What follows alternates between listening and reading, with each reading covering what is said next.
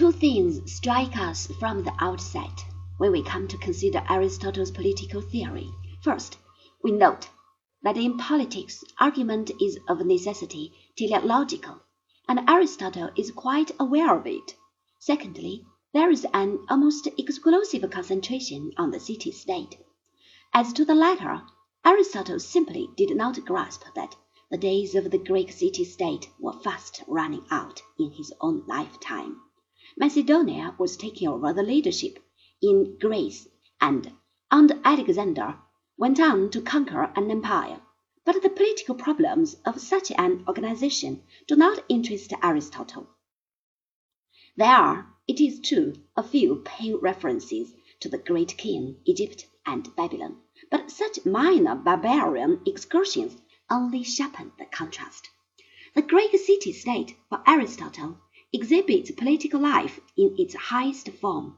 What goes on abroad is barbarism on one kind or another.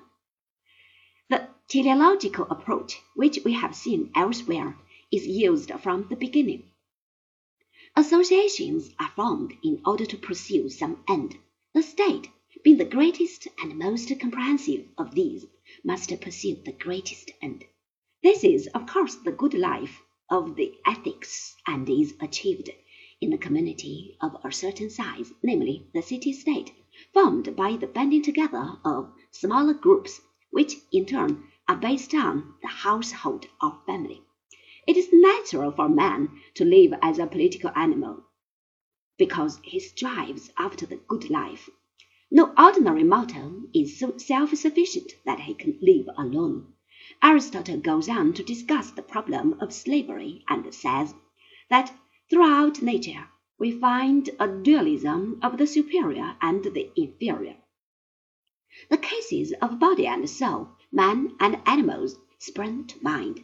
In such circumstances, it is best for both sides that there should be ruler and ruled.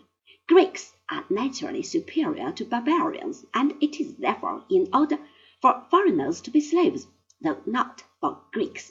In a way, this is already a recognition that slavery cannot in the end be justified. Every barbarian tribe will no doubt consider itself superior and treat the question from its own point of view. Indeed, this the semi barbarians from Macedonia were then doing.